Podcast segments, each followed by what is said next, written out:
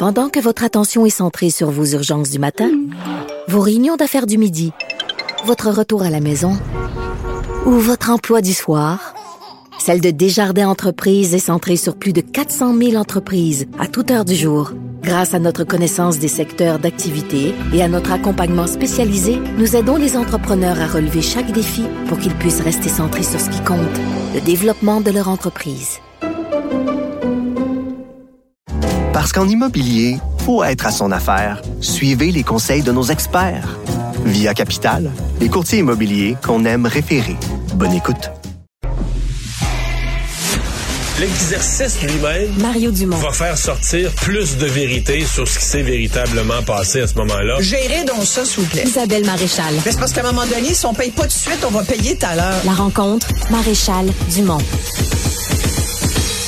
Bonjour Isabelle. Bonjour, Mario. Alors, tu veux me parler de ce grand sommet sur l'itinérance qui a eu lieu aujourd'hui à la demande des villes, des municipalités euh, qui, ont, qui ont réussi à imposer leur thème. Là?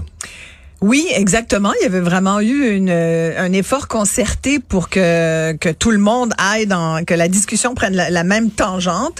Encore aujourd'hui, au sommet sur l'itinérance à Québec, ça a été le cas. On a entendu les maires montrer qu'ils étaient en colère. Fallait qu'ils ils encourageaient tout le monde à, à nourrir cette colère.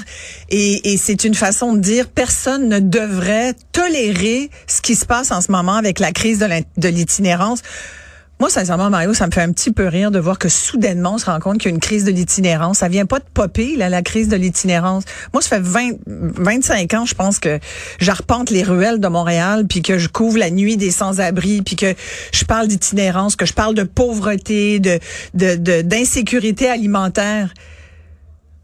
Silence radio, tu sais, ouais, ouais, ça intéressait jamais Mais personne. Puis là, il y a une soudainement, aggrava- il y a une aggravation. Ben oui, il y a une aggravation Puis- Mais deuxièmement, je pense aussi, ans, je pense la aussi- pandémie. ouais. Ouais. mais je pense qu'il y a aussi le fait que euh, au niveau des maires, je parle de ce qui a eu lieu aujourd'hui. Le fait qu'il y ait de... parce qu'ils qu'avant ça, la facture, ça, c'était juste la maire de Montréal ou la mairesse de Ouais. Montréal.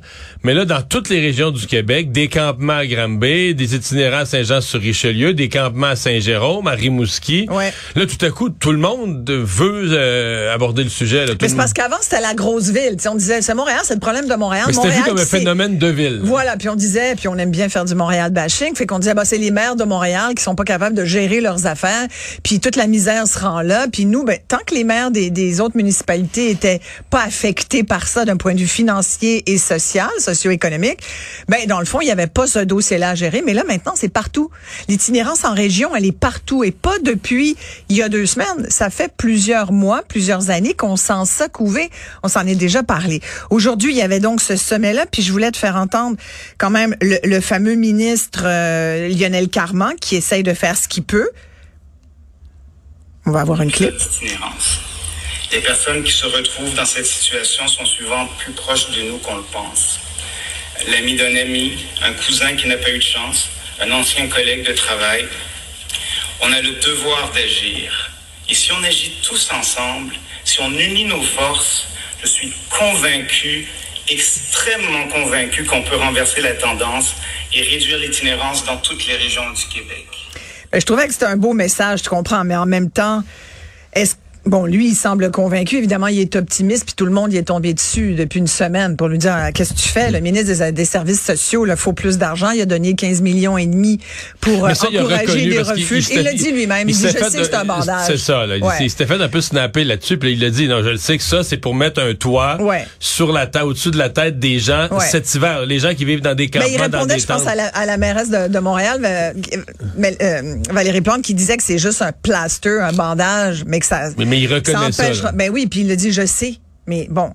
Et, et, et là où, euh, où les maires ont raison, c'est quand ils disent, euh, après, bon, je pense qu'il faut quand même euh, calmer cette colère. Euh, Il faut dépasser le stade de la colère parce que il faut, il faut être dans l'action.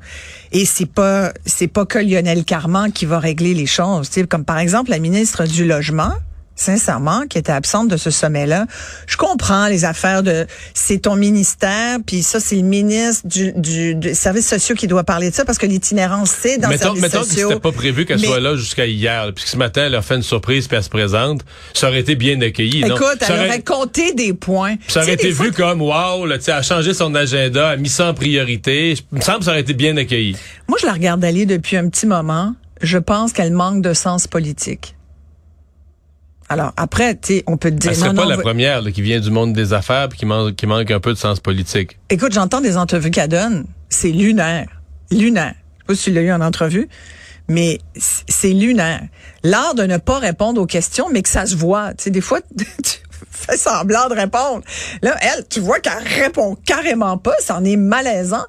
Et, et quand elle, se fait demander, par exemple, vous savez que vous avez la réputation d'être du bord des propriétaires, ça fait bizarre un peu pour une ministre du logement, une ministre de l'habitation qui doit euh, considérer tous les acteurs. Et euh, puis euh, Par contre, il y en a eu euh, 16 avant elle qui étaient anti-propriétaires. tout à fait. Puis, puis moi, tu sais ce que ça nous dit, Mario? Ça nous dit que les méchants sont pas tous du côté des propriétaires. Moi, j'entends toutes sortes de choses depuis. Puis là, évidemment, euh, l'opposition se fait ses, fait ses choux gras avec ça. On en profite pour tomber sur la loi des propriétaires. Je rappellerai qu'il y a, comme dans la vie, toujours un espèce de un ratio 80-20. Tu sais, le 80-20, ça marche pour beaucoup de choses, y compris les bons propriétaires et les mauvais propriétaires, comme les bons locataires et les mauvais locataires. Mais de toute façon, Et- les, et- propriétaires, ils parle- manquent de logements. là. Ce qu'il faut, c'est plus de logements. Mais il manque tellement de logements. Écoute, je regardais la SCHL. Selon la SCHL, il manquerait au Québec 830 000 logements. Ça a été, 2030, ouais. oui, confirmé par la ministre de l'Habitation.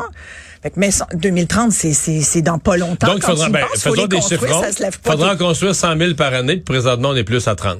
30, Exact. 30, 35. Exact. Fait que donc, ouais. Donc, il y a eu des bonnes années où on était à 45, haut, ouais, ouais, 48, plus, ouais, mais, ouais, là, mais là, on c'est est plus, plus là, là. tranquille. Puis là, on a beau nous dire, hey, c'est le temps d'acheter du bois. Le bois, il a baissé. L'année dernière, il était très cher, le bois. Puis, tu sais, après, il y a toutes sortes de mesures. À la question, est-ce que le fait d'exenter les constructeurs de la, de, de la TPS, c'est une bonne chose? Tu sais, 5 de moins sur ta facture, est-ce que c'est une bonne chose? Ben oui, c'est une bonne idée. Moi, je vais répondre pour la ministre vu qu'on y a posé la question puis qu'elle a pas répondu parce qu'elle a dit que c'était c'était pas son dossier vraiment là, qu'elles étaient en train de qu'elle était en train de réfléchir, mais que c'était surtout le ministre des Finances qui allait qui allait répondre à ça. Ben je vais répondre. Moi, je pense que ça peut être une bonne idée si les constructeurs euh, refilent cette baisse à, à ceux qui achètent. Tu comprends? Sincèrement, j'ai des gros doutes. Toi, tu as un rabais? Mais dans ce cas-ci, ils n'achètent pas. là. C'est, ils louent. Parce que c'est du C'est de la locatif location seulement. Donc, long terme. Ouais. Ben, mais là, maintenant, c'est la tendance qu'on voit. Mais là, entre autres le- à Montréal. C'est-à-dire que c'est des constructeurs qui construisent des tours à condos pour la location long terme parce qu'ils se sont rendus compte que c'était quasiment plus payant de louer à long terme, d'avoir des locataires, puis une, une gestion de locataires que de, que de le céder, que que de les, les vendre. Et eux, là, c'est du 500, 600, 800. T'as des, t'as des condos à Montréal, là, 800, 900, 1000 le pied carré. C'est pas des, des sans logements là, qui vont aller là. là. C'est pas des familles monoparentales qui vivent dans un garage rabouté là, qui vont aller là. là. C'est, c'est, fait pour une classe, même pas moyenne. Ça, c'est. Je peux même pas. En ce moment, la tendance qu'on voit, là, c'est 4 dans un 4,5. Là. Mais tu sais, on pourrait dire, quand on se compare, on se console, j'écoutais des reportages à BC, là, à Vancouver, un 4,5 est rendu 3000 dollars. Et contrairement au Québec, on peut chialer des conditions pour les locataires, mais ici, tu n'as pas le droit de demander un, un acompte. À Vancouver, en Ontario, euh, et comme en France, par exemple, si tu veux un logement, faut quasiment que tu bides dessus. Il faut que tu donnes un... Ben, C'est-à-dire que souvent, ils vont te faire payer Un- le dernier mois. Avec si tu brises les lieux, ils vont te faire donner un acompte si tu brises les Ici, lieux. c'est interdit. Ici, c'est interdit. Là, tu vois, on est en train de dire le, le fameuse, la fameuse euh, euh, session de bail. Normalement, au Québec, en ce moment, euh, puis ça, c'est là où François Legault a comme ouvert un peu la porte pour dire, euh, on va peut-être, on va peut-être revenir là-dessus parce que dans le projet de loi qui revoit les règles du logement, cette question de la, de la session de, droit, de bail en fait, pardon.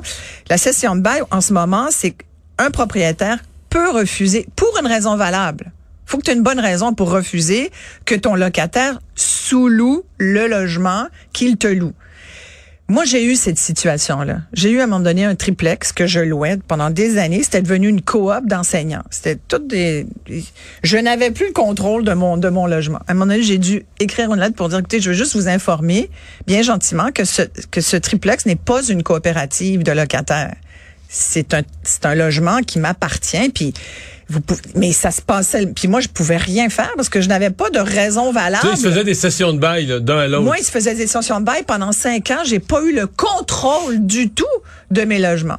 Puis je vous rassure, j'étais une bonne j'étais une bonne propriétaire. Écoute, pendant des années, je j'augmentais même pas le loyer parce que on me racontait des histoires. Je me disais bon, ok, mais je vais les aider un petit peu. Mais mais tu sais il y a des gens qui, euh, puis ça c'est une très mauvaise chose à faire d'ailleurs, parce qu'il y a beaucoup de propriétaires qui font ça, qui disent ben j'augmenterai pas cette année, puis soudainement ils disent ah ben là je vais mettre 20 pièces parce que là j'ai de la misère un peu. Là t'as pas le droit. Puis là t'as pas le droit. Fait que c'est la loi fait en sorte que comme propriétaire tu aussi bien d'augmenter un petit peu chaque année selon ce que parce la que régie si tu propose. Pas, tu pourras pas faire de parce que sinon tu peux jamais rattraper. Et tu peux jamais rattraper. C'est pas vrai là, des propriétaires qui se font payer le toit par leurs locataires. Voyons, au prix d'un toit aujourd'hui, sincèrement, ça prend 20 ans à payer ton toit. C'est pas tes, ils t'aident un peu. C'est sûr que le locataire la Corpic, la corporation des propriétaires, ils disent qu'ils sont rendus à 25 ans. Ils disent ah, que ben les loyers sont... Les gens trouvent que les loyers sont chers, les propriétaires trouvent que les loyers sont bas. Mais moi, ce qui m'étonne, c'est comment ça se fait. Parce que le logement fait partie de ce... Pourquoi on parle du logement soudainement alors qu'on a commencé à partir à parler d'itinérance? C'est que tout ça, c'est lié, entre autres. Puis euh, après, on pourrait parler de la toxicomanie, puis des problèmes de santé mentale, puis des familles dysfonctionnelles. Mais n'abordons aujourd'hui que la question du logement qui est directement liée à l'itinérance.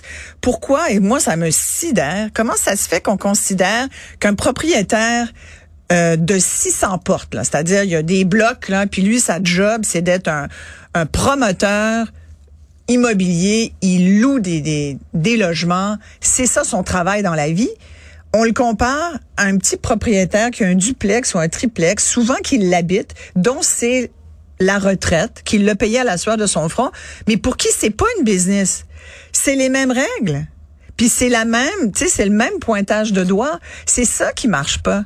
Fait que là, on va mettre, on va mettre des règles. Puis moi, je pense qu'on devrait beaucoup plus encadrer le, la compagnie immobilière bien plus. Parce que là, tu sais, c'est pas le petit propriétaire de duplex là, qui va rabouter son garage pour mettre 4-5 euh, personnes dedans, pas d'eau, pas d'électricité comme on entend en ce moment que j'en reviens juste pas là, ces histoires-là à Montréal en 2023 c'est bien plus. Il faut toujours bien que tu aies un, garage souterrain pour être capable de faire ça. C'est dans un immeuble. T'sais. Fait allons beaucoup plus réglementer. Puis à Montréal, 60, plus de 60% ce sont des corporations immobilières. Fait on en met beaucoup, je trouve. On tape beaucoup sur la tête du petit propriétaire qui essaye d'arriver et qui, en ce moment, avec les taux d'intérêt, je le rappelle, est en train de peut-être perdre sa propriété. Tu sais, des fois, il y a des gens, là, ils n'ont pas de régime de retraite à prestation déterminée, tu sais, jusqu'à temps qu'ils meurent. La seule affaire qu'ils ont été capables de se payer dans la vie, c'est leur petit duplex. sais, ils habitent en haut, ils ont un locataire en bas, puis c'est ça la vie. Puis s'ils perdent ça, c'est les prochains à être dans la rue, je te le dis, Mario. Ceux qui se sont étirés le coup avec des taux d'intérêt bas il y a une couple d'années pour acheter un duplex ou un triplex, là, vont trouver le renouvellement d'hypothèque assez terrible. On n'a pas vu encore l'impact de ça. J'en profite pour dire à tout le monde, c'est une bonne idée de ne pas aller sur votre Facebook, votre Instagram. Moi, par solidarité quand même, je boycotte. Je ne suis pas allé aujourd'hui et je ne meurs pas. Moi non plus. Bon, voilà. Merci Isabelle. Tu vois, on peut vivre ça. Et bonne fin de semaine. Bonne fin de semaine.